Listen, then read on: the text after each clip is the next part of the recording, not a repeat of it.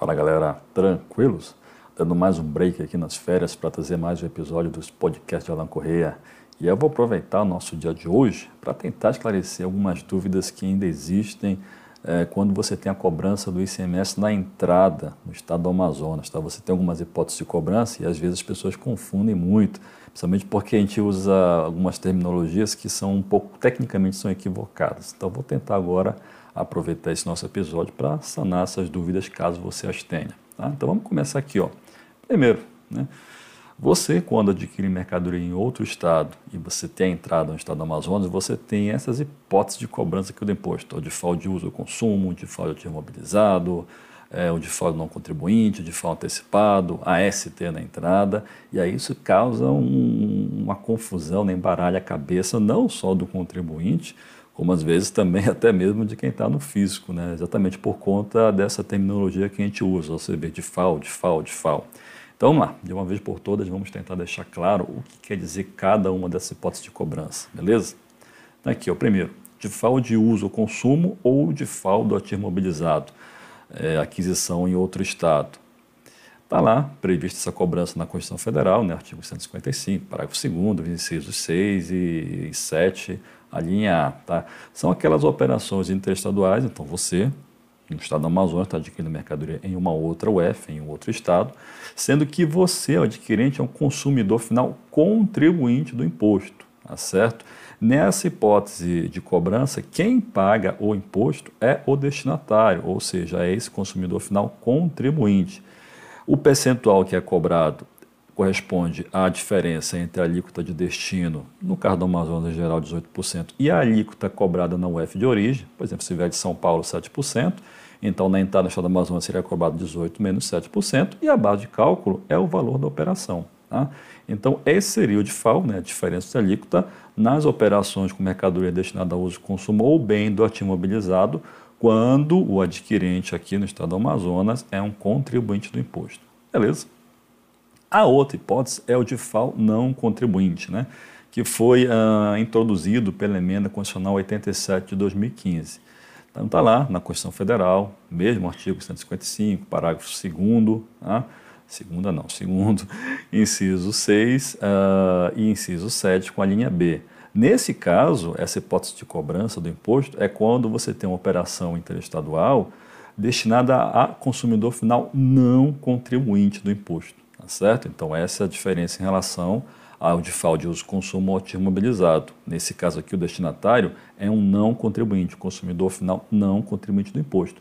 E quem é o responsável pelo pagamento, pelo recolhimento desse imposto, né, desse default? É o remetente da mercadoria, tá? Na outra hipótese lá, de uso e consumo mobilizado, é o destinatário, quando entra, né, quando chega no estado do Amazonas. Nessa hipótese de não contribuinte, quem é responsável é o remetente da mercadoria.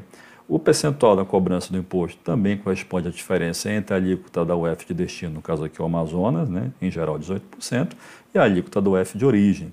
E a base de cálculo também é o valor da operação. Beleza?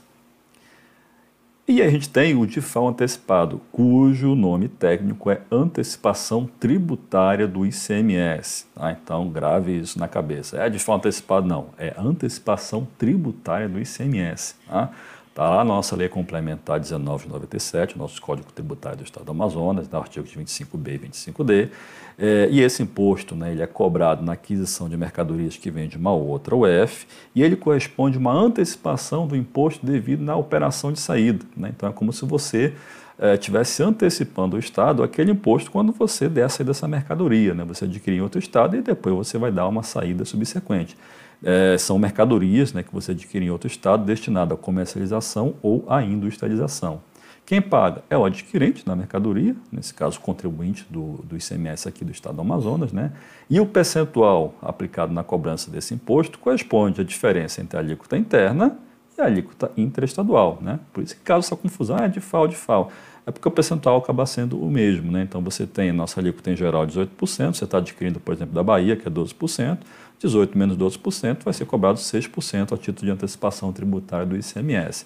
E a base de cálculo é o valor da operação de entrada. Então, reparei que tem muita semelhança né, em relação ao DIFAL, né, de uso de consumo mobilizado, e ao DIFAL não, é, de não contribuinte. Né? Lembrando que nesse caso aqui, dessa antecipação tributária do CMS, primeiro, a mercadoria tem que ser destinada à comercialização é, ou industrialização. Então você vai ter uma saída subsequente. Né? O de uso, consumo imobilizado você não tem. Né? A ideia é que você vai adquirir essas mercadorias para consumir. E também, nesse caso aqui, você tem o crédito do imposto. Então essa é uma diferença bem significativa. No uso consumo você não tem crédito e no mobilizado você até pode ter crédito, mas tem que observar aquele parcelamento lá do CIAP, tá? Que eu até posso colocar isso aqui, é, a gente pode discutir isso em um outro episódio aí, beleza? E nós temos aqui a ST na entrada. Esse nome é horrível, por isso confunde tudo. Na verdade, o nome correto é antecipação, esse A está sobrando aí, tá? É antecipação com encerramento de fase de tributação, tá? Esse é o nome técnico. A gente costuma falar ST na entrada, substituição tributária na entrada, mas o nome correto é antecipação com encerramento de fase de tributação, tá?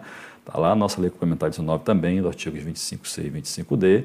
E esse imposto, né, essa antecipação com encerramento de fase é cobrada na entrada de mercadorias que vêm de uma outra UF, sujeitas à substituição tributária no estado do Amazonas, só que não teve retenção na origem. Né? ST, em geral, você quando tem protocolo, né, acordo, um convênio celebrado é, é, entre o Amazonas e os outros estados, ou outro estado, o fornecedor remetente da mercadoria faz o cálculo e retém esse imposto por substituição tributária e recolhe para o Amazonas. Caso você não tenha esse protocolo, esse convênio, ou caso não tenha sido feita a retenção lá no estado de origem, né, onde está vindo a mercadoria, quando chegar no estado do Amazonas, vai ser cobrada essa antecipação, antecipação com encerramento de fase de tributação. Tá? Não é substituição tributária por quê? Porque a substituição tributária você tem que ter um terceiro, né? é uma sujeição passiva por substituição. Aqui nesse caso, olha só, quem paga é o adquirente da mercadoria. Então, como se ele tivesse, se a gente fosse falar substituição, como ele estivesse substituindo a ele mesmo. Não existe isso, tá certo? Então, o nome técnico é antecipação com encerramento de fase de tributação. A base de cálculo, via de regra, é o valor da operação de entrada com o agregado, né, com a margem de valor agregado, com o MVA, e aí tem que verificar uh, na legislação interna do Amazonas qual é esse agregado, ok?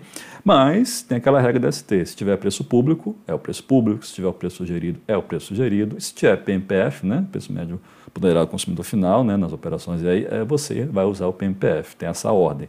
Mas a regra geral né, é você uh, adotar como base de cálculo o valor da operação acrescentado da margem de valor agregado. E a alíquota aplicada né, sobre essa base de cálculo é a alíquota interna, em geral 18%. Lembrando que quando você calcula esse imposto né, por antecipação, tem-se o abatimento do imposto relativo à operação própria, né, que é destacado no documento fiscal. Então, aquela regra de cálculo da substituição tributária. Beleza, gente. Então, era isso que eu tinha para falar para vocês. Espero que tenha ficado mais claro aí essas hipóteses de cobrança do imposto na entrada no estado do Amazonas e que você não fique mais aí perdido quando for notificado ou tiver que recolher esse ICMS, beleza? Então é isso, gente. Fiquem na paz e até o próximo episódio.